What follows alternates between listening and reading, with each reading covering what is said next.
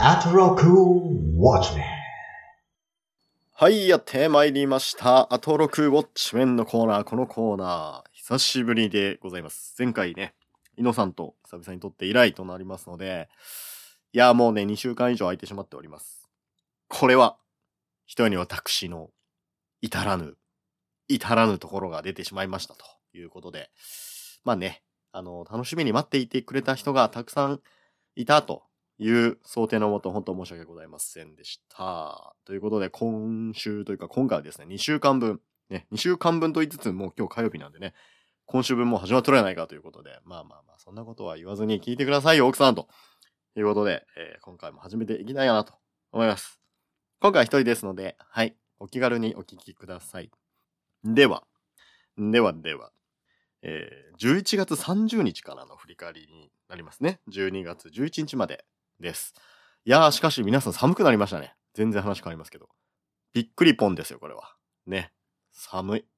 暑い寒いだとどっちが好きですか？皆さん。最近ね、あのーよく聞くんですけど、会う人会う人に。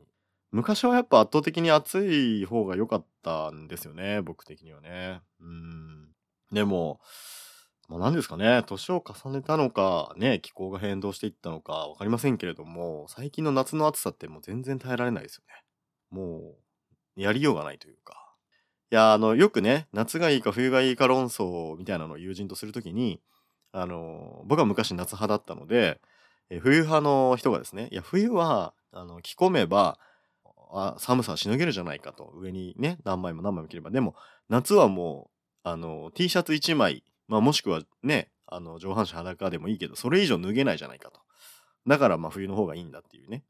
そういう論理を展開して来られた場合はですね、僕は逆に、いや、じゃあね、あの、もうロシアのめっちゃ寒いところに住んでる人と、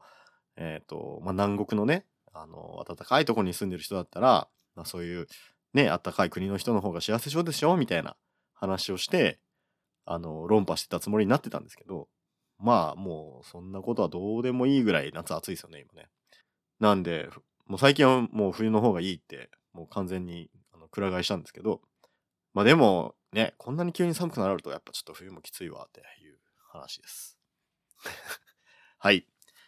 えー、2週間分あるんでね、さっさと行けって話ですけど、ちょっと不意に思ってしまったので話してしまいました。はい。ということで、11月30日から振り返ってまいりましょう。これね、あの、もう2週間前な放送なのに、もう聞けんやないかって、ね、あんまり、あの、聞かれたことない方思うかもしれないんですけど、ちゃんとあの、ラジオクラウドっていうね、あの、TBS ラジオがやってる、えー配信サービス、配信サービスというか、まあ、聞き返すことができるサービスもあるし、まあ、普通にその、ポッドキャストでね、Spotify だとか、Apple Podcast とか、そういうのでも聞き返すことできますので、あの、皆さん僕が、あの、言った、一応何日の放送ですみたいなことは言うので、あの気になったやつは、聞き返してみてください。で、僕と話しましょう。ということで、えーまずですね、えーもう2週間も前だから、あれかもしれないですけど、11月30日ですね、えー僕の大好きなスーパーササダンゴマシンさん。スーパーササダンゴマシンっていうのが本当に僕は言うのが苦手ですね。あの、さ、さが2回続くのが苦手なんみたいです。ササダンゴ。ね。笹錦。笹、まあ、もうあんまり出てこないですけど、はい。で、そのね、笹ダンゴマシンさんが、本当あの、噛むんですけど、そこはもういい、あの、あれしてください。あの、紹介された本がですね、図鑑なんですね、図鑑。で、どんな図鑑なのかっていう話ですけど、これがなんと、筋肉マンの超人ついての図鑑ということで。皆さん、筋肉マン読まれたことあります？僕はやっぱね、小さい頃に、あの、歯医者さんの待合室にあったんですよね、筋肉マンが。それすごい大好きでしたね。やっぱあの、超人とのね、戦いとか、あの、ブレーンバスターみたいな、確かあったような気がするんですけどね。うん。あれを、なんか本当楽しく読んでましたね。で、えーこの図鑑をね、紹介されてたんですけど、これがね、あの、非常に面白いストーリーがあるもので、まあ、そもそも、筋肉マンってその、ジャンプで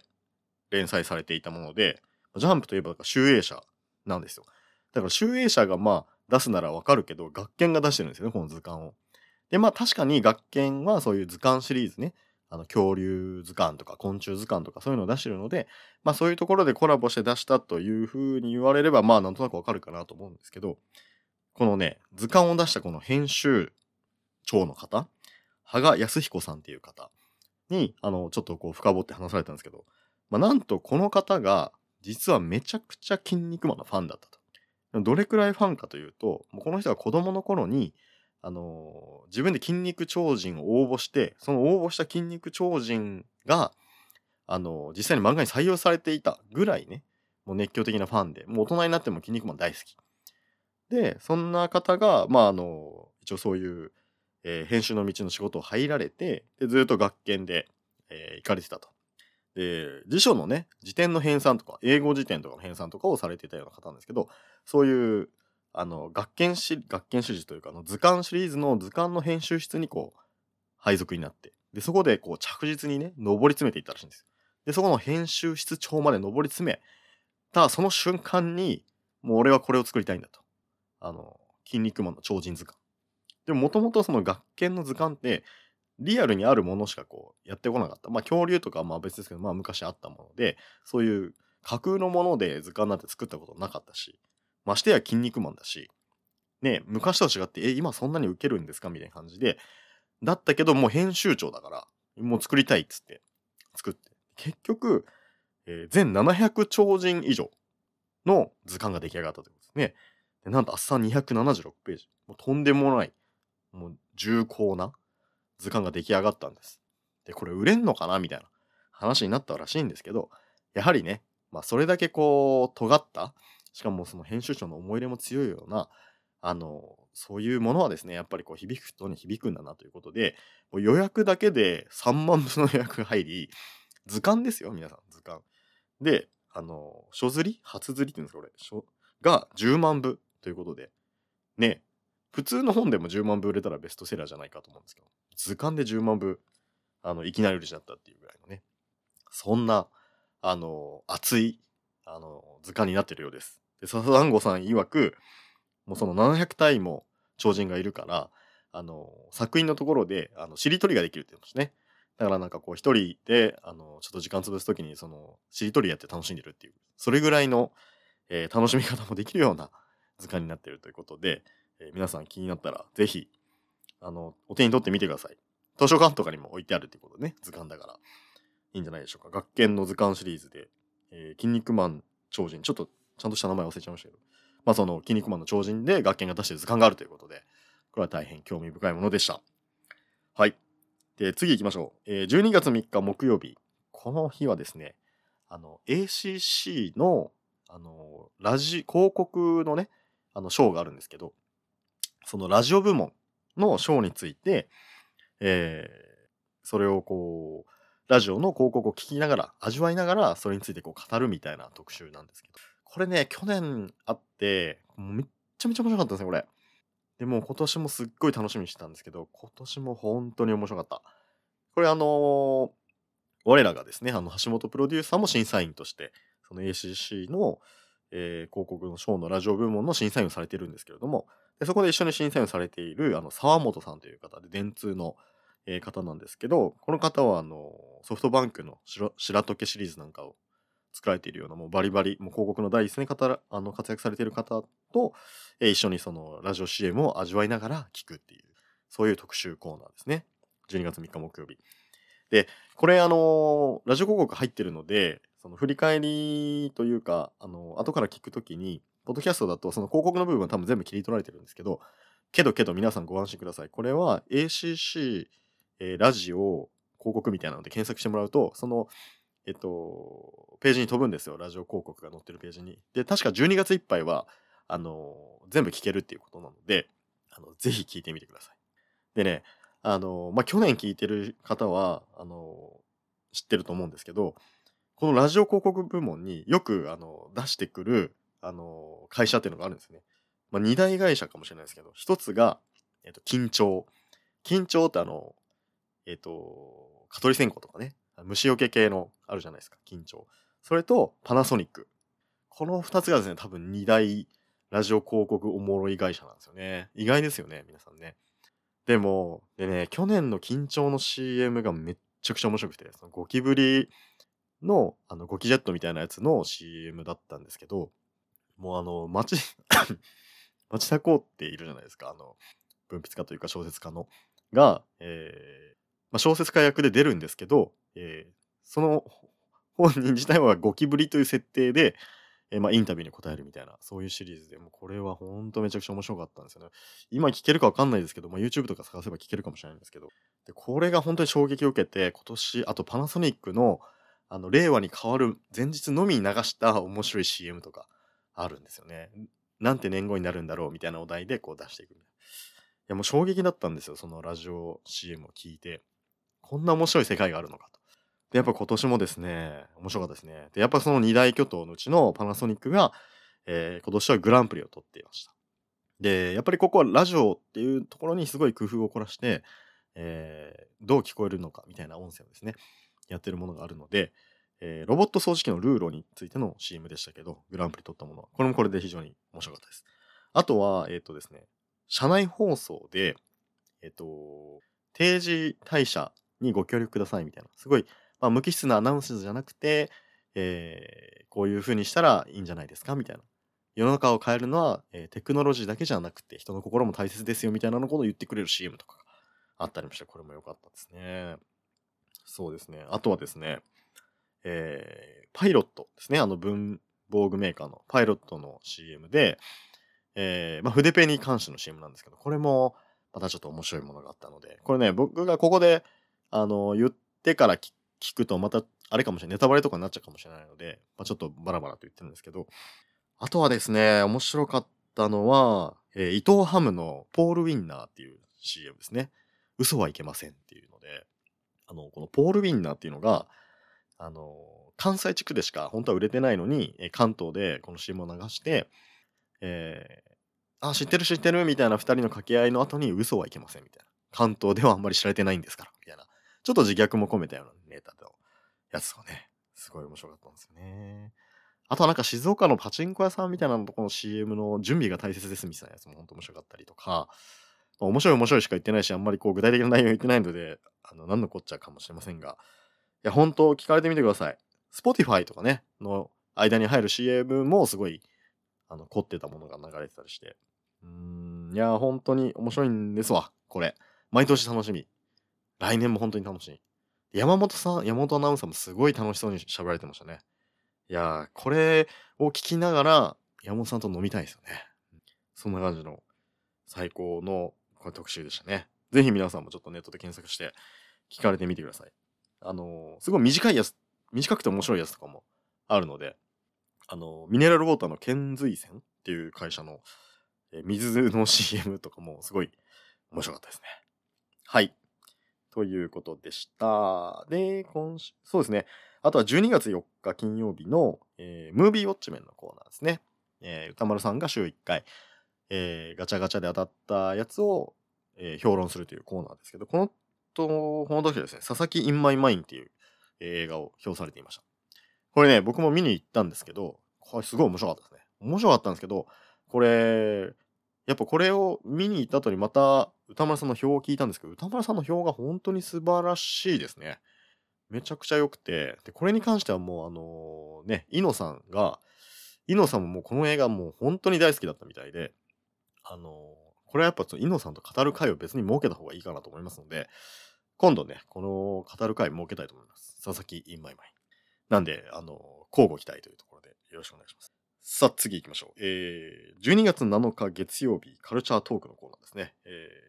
チェーン店、ね、あの、ロイヤルホストとか、サイゼリヤとか、吉野家とか、そういうところを、えー掘り下げてくれる、稲田俊介さんというね、えー方が来られまして、えー今年の、えーチェーン店の美味しいメニュー、ベスト3みたいな感じで発表してもらいまし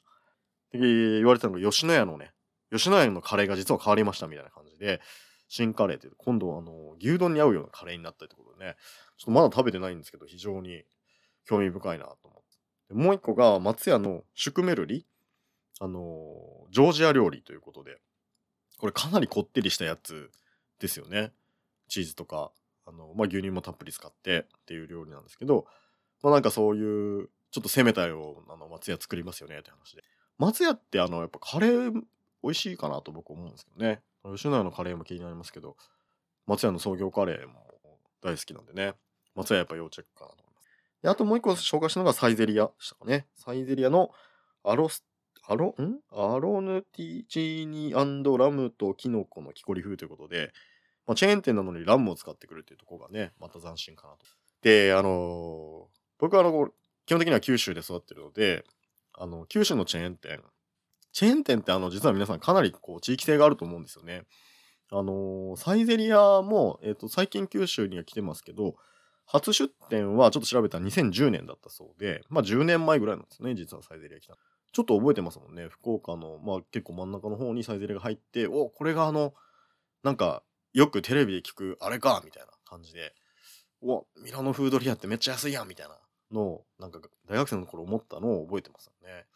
だから、まああるんですけど、そのめちゃくちゃ行ったことはないなっていう、個人的にはですね、感じではあるんですけどね。逆に、その九州で、あの、めちゃめちゃ多い、あの、チェーンで、ジョイフルっていうのがあるんですよね。ジョイフルってあの、まあ、もともと大分県発祥で、僕大分県民なので、もともとは、すごい馴染みはあるんですけど、だから高校生の頃とかもね、行ってましたけど、逆に東京にはほとんどないんですよね。まあ、埼玉とか逆にあれなのかもしれないですけど、そうそうそう、東京のね、赤坂にできたとか言って、あの、僕が東京いる時ちょっと話題になったんですけど、九州人にとっては。攻めたな、みたいな。ジョイフルのくせに赤坂か、みたいな思ったんですけど、さっきホームページ見たら 赤坂店が閉店になってて、あ、やっぱ、ちょっと東京には合わなかったのかな、みたいな、こう、寂しい気持ちになったりもしましたけどね。うんうん。ということで、えーそういうチェーン店特集でしたね。で、次の日。次の日も、まあ、あのーまたた食べ物系の特集ということで、えー今度は、ハードコアカレーシンガーを、あの、受賞されてます、ゴスペラーズの黒沢さんが来られて、えー今年のカレーベスト3みたいな感じでされてましたね。もう無類のカレー好きで知られる黒沢さんですね。カレーと音楽はもう同じだっていうことで、あの、カレーを食べながらこれに合う音楽を流すっていうすごい面白い特集でしたけど、で、まあ、あの、東京にある、まあ、代々木だったりとか、日比谷公園近くのみたいな感じで紹介されてましたけど、最後あの、デニーズのね、えーカレーを紹介されてました。えーなんだったっけ、えっと、デリーチキンカレーですね。ただね、これまた悲しいことに、九州にデニーズないんですよね。東京の方びっくりされるかもしれないんですけど、ないんですよ。さっきホームページ見ましたけど、やっぱないらしいです。そう、だからこれは食べられないんですよね。まあ、そのチェーン店のカレーって、まあ、さっきの松屋のカレーも美味しいし、まあ、あとは福岡発祥のやっぱロイヤルホストですね。ちょっとお高いですけど、ロイヤルホストのやっぱジャワカレーとか、まあ、マサラカレーとか、カシミルカレーとかありますけど、大体どれもクオリティ高いですね。うん。特に僕はもうジャワカレーずっと好きですね。あれなんか40年前ぐらいからあるらしくて、あのメニュー。すごいですよね。今はもうスパイスカレーとかね、かなり皆さん食べると思いますし、ね、家で作ったりする人もいると思いますし、実は僕もスパイスカレー、あの家で作るの好きなんですけど、40年も前から、あの、普通のいわゆるカレーではなく、ああいうジャワカレーを出すっていうのが、やっぱロイヤルホストすごいなっていうところですね。でカレーでちょっと話を広げれば、えっ、と、まあ、東京だとね、神田とかがやっぱこう、神田じゃないや、神保町とかがカレーの聖地みたいになってますけど、えー福岡もですね、かなりカレーは、あのーいわゆる今流行りのこうスパイスカレーはかなり来てると思うんですよね。もともと、なんだろう、スリランカカレーみたいなのがですね、あのヌアラエリアかな？だったかな？ツナパハとか、そういうお店があったりして、で、最近はなんかどんどん結構あるんですよね。しかもかかなりおしゃれだったりとか。六本松の方にアフターグローっていうところがあるですけど、ここすごい行きたい、まだ行ってないんですけど、あと、まあ、赤坂で、えー、ポラポラ食堂かな？とか、まあ、あとはこう、カレーを出すバーみたいなとこも結構ありますし、そうそうそう、福岡のカレームーブメントもかなり熱いかな。まあ、そういうね、特集した本とかも出てたりするんで、あのーカレーはね、あのぜひぜひ、もし皆さん福岡に来られたこと、まあ、福岡の、聞いてる福岡の人とかもね、カレー食べていきましょうという話になります。はい。で、えー最後。これもね、今金曜日、えっ、と、歌村さんがね、映画を表すコーナー、ムービーウォッチメン。これはね、あの、